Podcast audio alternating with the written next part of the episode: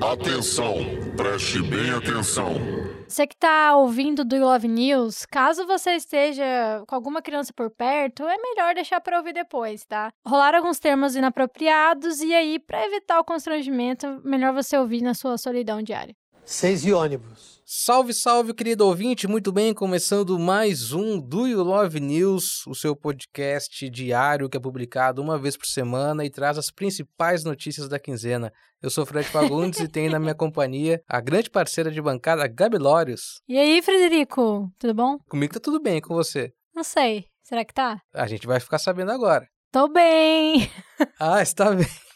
Achei que ia entrar a vinheta. Gabi Lourdes, eu fiquei sabendo que você reservou para nós uma série de grandes notícias de fatos que aconteceram nos últimos dias, mas antes de deixar aquele recadinho de sempre, que é para você que ainda não seguiu esse podcast no seu agregador de conteúdo e não fez a avaliação de cinco estrelinhas, faça isso agora. Se você não acha que a gente merece cinco estrelinhas, vá tomar no seu cu. Não precisa dar nenhum tipo de avaliação e vá ouvir, sei lá, o Flow. É isso aí. Mas eu acho, Frederico, que a gente pode estar sendo um pouquinho repetitivo nesses pedidos, né? Hoje, eu acho que a gente pode pedir algo diferente para o ouvinte. Um boquete. Por que não? um boquete, uma avaliação no podcast não se nega a ninguém. E um pedido de compartilhamento também não. Não, não, não. Então, o que, que o ouvinte, ou a ouvinte, ou e-vinte pode fazer? Boquete. Com...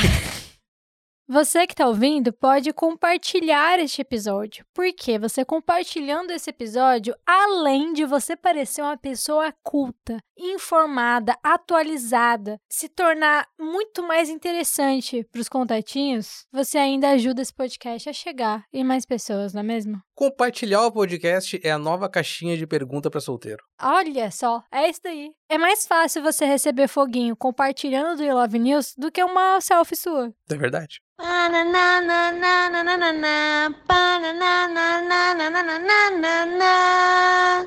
Assunto sério.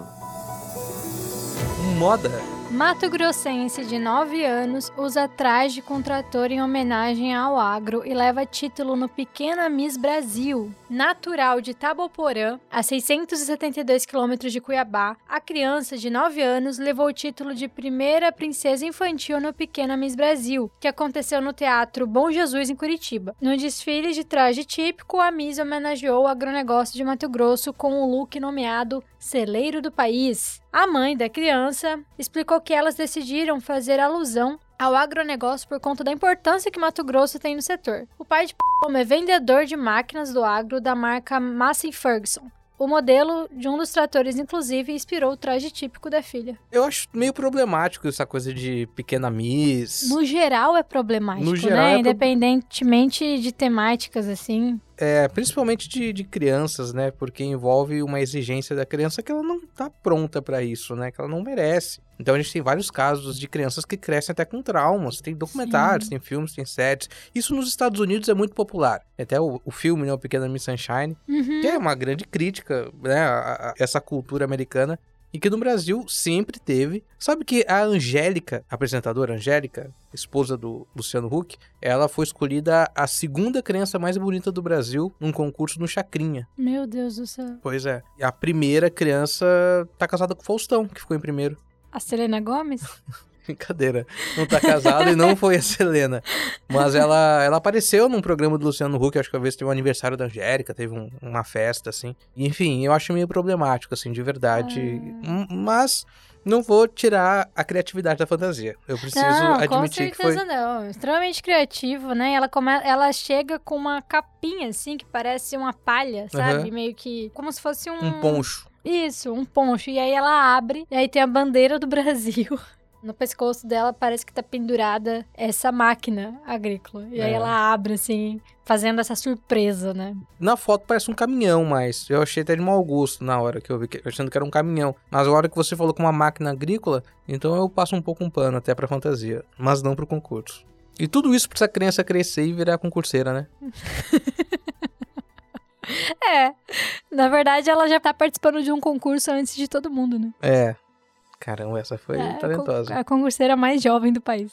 Próxima notícia, eu vou falar o tema. Qual que é a próxima notícia? É monitoramento. Segurança. MT terá 15 mil câmeras instaladas e será um dos estados mais vigiados do país. Programa Vigia Mais MT irá fornecer tecnologia de segurança eletrônica que exige qualificação técnica para sua instalação e manutenção. A ação será feita por meio da cooperação técnica firmada entre o Estado, entes públicos e privados. Você se sente mais segura sendo vigiada, Gabi? Nas ruas e avenidas da cidade afora? Não sei, acho que não. Quer dizer, é aquela segurança necessária para depois que algo acontece, né? Acho que Uhum. enquanto você está sendo vigiado é meio indiferente, né? É, dificilmente é, um- é uma maneira de vigiar de forma preventiva. Às vezes acontece quando eles observam algo- algo suspeito, aí conseguem tomar uma atitude. Mas a maioria das Exatamente. vezes é para recuperar um, um, lá, um carro roubado ou até efetuar algum tipo de prisão. Mas eu achei interessante, né? Porque isso das câmeras nada mais é que uma reparação histórica, né? Aos matogrossenses. Por quê? Porque no Big Brother Brasil, por exemplo, só existiram dois matogrossenses Hey, brothers! ao longo de 21 edições, né? Um deles foi a Maíra Card e o outro o Marcos Hart. Aí agora veio o Cowboy, né? Que aí eu não sei nem se a gente deveria contar. A imagem não foi muito fortalecida, né, de Mato Uhum. Grosso no Big Brother. Mas eu entendi, entendi agora a reparação histórica, porque se o Cuiabano não vai ao BBB, o BBB vem ao Cuiabano. Exatamente, Que Frederico. gancho espetacular. Mas agora eu tenho uma dúvida. As câmeras estão filmando a cidade, as luzes que entra da cidade, quem sai da cidade, aquela coisa toda. Mas há pessoas, né, nessa central de monitoramento avaliando isso. Quem vigia o vigilante? É, se a gente parar pra pensar, no Big Brother não tem a pessoa que vigia o vigilante. É o Boninho. Porque ele tá coordenando ali a a administração, né, do- dos câmeras e tal. É, mas só nessa semana aí que a gente tá gravando, já teve. Aconteceram duas cagadas, né? Primeiro vazaram a casa do reencontro dentro da casa do Big Brother. Foi. Claramente não fazia parte do plano. Aí depois vazaram a apresentadora do Rede BBB falando mal da participante. Pois é, mas assim. Com o- razão. Mas aí o Boninho vai ser cobrado do superior dele. E assim vai. E quem vigia o superior do Boninho? O superior do Boninho deve ser quem? O, o Marinho lá, filho do Roberto Marinho. E aí quem vigia o filho do Roberto Marinho? Elon É Musk. o, é o Através de imagens via satélite. Jorge Soros. É um bom ponto. Quem seria o nosso Boninho aqui? Mauro Mendes? É o Mauro Mendes. Então, Mauro Mendes é o Boninho. E quem vigia o Mauro Mendes? Lula? O Assembleia. é, olha, olha só como tudo está conectado no final das contas. Sabe o que, que poderia ter? Um pay-per-view dessas câmeras. É a maneira até do Estado arrecadar imposto. Verdade. Seria tipo o Glo- o Globoplay só de Mato Grosso. Chego em casa, quero ver a rua 7 do CPA. Pá, coloco na TV. Cara, nossa, imagina uma câmera na Praça da Mandioca ali. Você não pagaria R$ 9,90 pra isso? Aí eu pagaria. Vamos gravar esse trecho. Aliás, a gente tá gravando, né? Por isso que se chama podcast. Vamos recortar esse trecho então e enviar para pro gabinete do Mauro Mendes. Vamos. Mas qual seria o nome desse serviço de streaming? Eu já sei. Eu acho que eu já sei. Qual? A Fazenda. Ah, se demorar mais uns anos, a gente chama a pequena Miss, que já vai estar adulta, Uhum, pra pra apresentar. apresentar o programa. Olha só, como, como tudo que acontece na vida tem um propósito. Sem saber dessa notícia das câmeras, falei que ela poderia é, estudar para concurso público, ela vai virar uma servidora e vai trabalhar aí no Sim. streaming estatal. Streaming estatal. Cara, tudo que eu queria hoje era chegar em casa, botar meus chinelos e ligar a TV pra ver o movimento na Isaac Povos. Eu também. Eu tô muito curiosa. Poderia fazer isso botando a cabeça na janela? Poderia. Mas na TV parece que, que é mágico, né? É mágico. É a nossa janela pro mundo. E assim, com certeza, esse projeto já está em fase de testes, porque nós tivemos a- o seguinte acontecimento: a mulher que deu a luz em pé no elevador em Mato Grosso. E tem tudo filmado. Isso é espetacular. Assim, graças a Deus que deu tudo certo. Foi um É. sustaço, né? Depois de duas horas de parto, Bárbara Trindade de Passos Casella, de 34 anos, deu à luz a pequena Joana Casella Amaro. Isso aconteceu no bairro Jardim Tropical, em Cuiabá, e o trabalho de parto durou apenas duas horas. A mãe contou que ela acordou durante a noite, né, do dia do parto, e falou pro marido que ela estava sentindo que ia parir.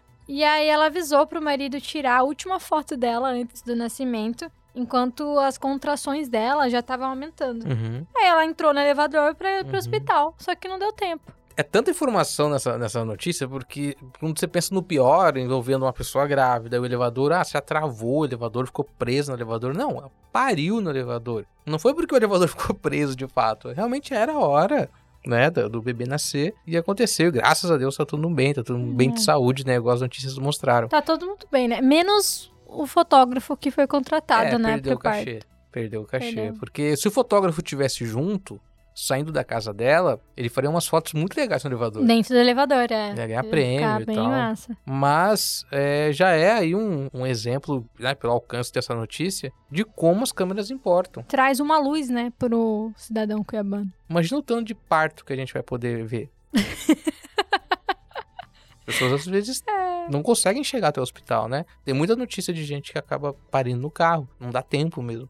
Eu ainda tô com essa ideia das câmeras, alguns acordos vão ter que ser feitos, porque fachada de motel, isso vai dar muito problema com essas câmeras. Se tiver o streaming de fato pra você assistir as câmeras ao vivo de casa. Eu já pensei, a gente mora do lado de um motel, né? Do nosso quarto dá pra ver. Todos Sim. os carros entrando. Eu já pensei, eu confesso que eu já pensei Fazer uma em abrir um Twitch. canal na Twitch pra ficar ali o dia inteiro. No TikTok isso é muito comum, né? Sabe que no TikTok hoje, uma moda aí das lives no TikTok são os Uber, Ubers. Qual que é o plural de Uber? Ubers. Ubers. Ubers. Dois Uber. É, então, o que eu tava falando? Que eles fazem live. Então, aí eles fazem live durante a madrugada. Então, tem lá, madrugada do Uber em São Paulo, madrugada do Uber em Curitiba, em Cuiabá, sabe? É uma tendência, já tem esse Esse nicho. esse nicho ali, sabe? Já tá, tá fortalecido pra isso. Tem que sair do papel, tem que acontecer. O povo merece entretenimento e não Sim. existe entretenimento melhor do que ver a vida dos outros. Quero agradecer a você que ouviu a gente até aqui e saiba que a gente tá vigiando você. Por favor, arruma a coluna aí porque tá toda torta.